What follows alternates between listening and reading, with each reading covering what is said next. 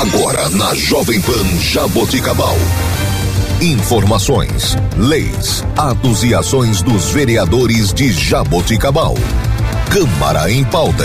A voz do parlamento jaboticabalense.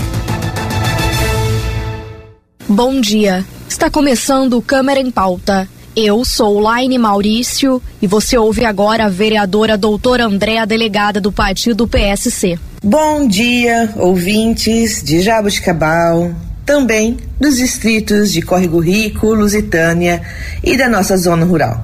Ontem aconteceu mais uma sessão ordinária aqui na Câmara Municipal, onde tivemos a oportunidade de discutir uma série de assuntos de interesse da nossa população. Dentre eles, os gastos com os enfeites natalinos, que neste ano ultrapassam 250 mil reais. Isso mesmo, 250 mil reais com enfeites natalinos. O Pepa acabou de falar uma coisa aqui agora que eu sempre acabo pontuando. Aqui em Jabuticabal está aparecendo Alice no País das Maravilhas. O problema, sorte, nossa, pelo menos tem alguns, né? Que são sempre os mesmos vereadores que estão pontuando determinadas coisas. A gente está recebendo reclamações e a gente vê que nada acontece.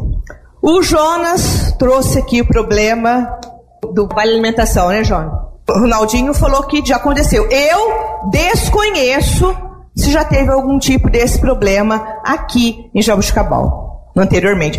O prefeito sempre gosta de falar, o Jonas colocou isso aqui muito bem hoje, né? Sempre gosta de falar, olhar no retrovisor o que o outro fez, o que o outro fez. Eu realmente nunca vi problema no Vale Alimentação aqui. O Pepa está trazendo problema aqui agora pra gente da UPA.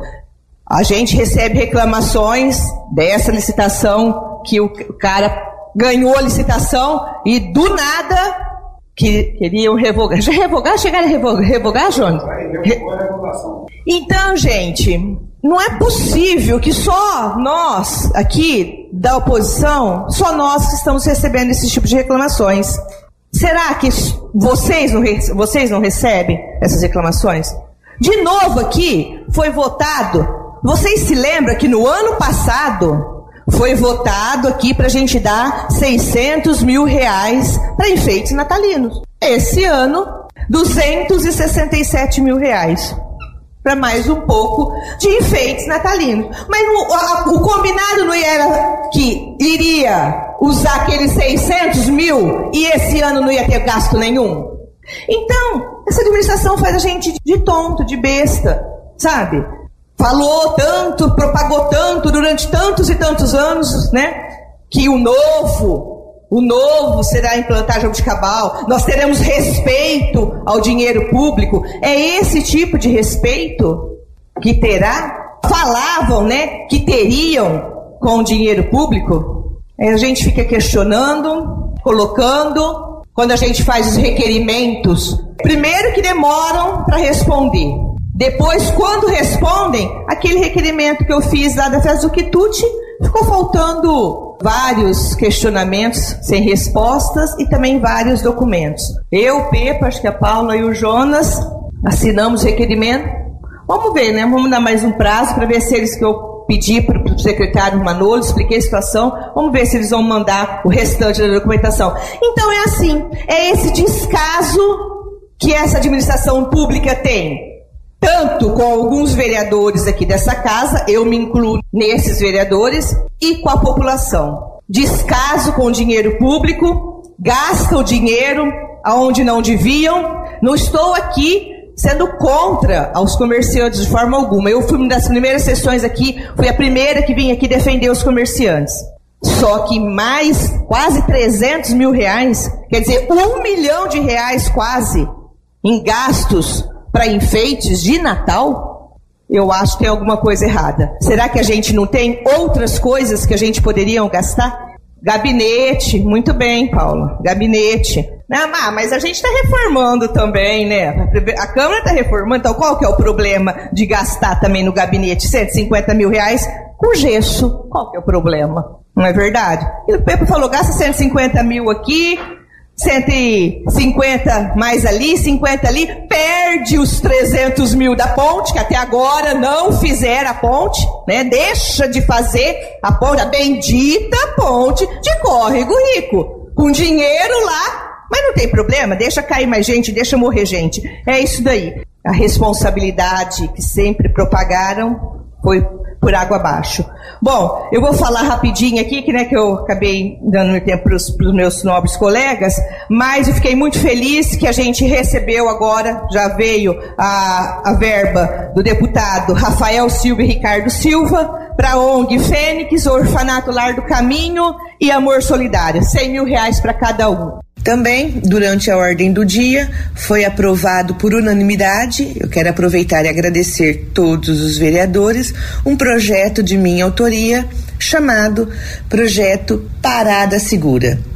Espero agora que o prefeito possa sancionar esse projeto, porque assim, muito em breve, mulheres, idosos e pessoas com deficiência poderão solicitar a partir das 22 horas, o desembarque em qualquer lugar dentro do trajeto da linha do transporte coletivo que fique mais próximo de sua residência.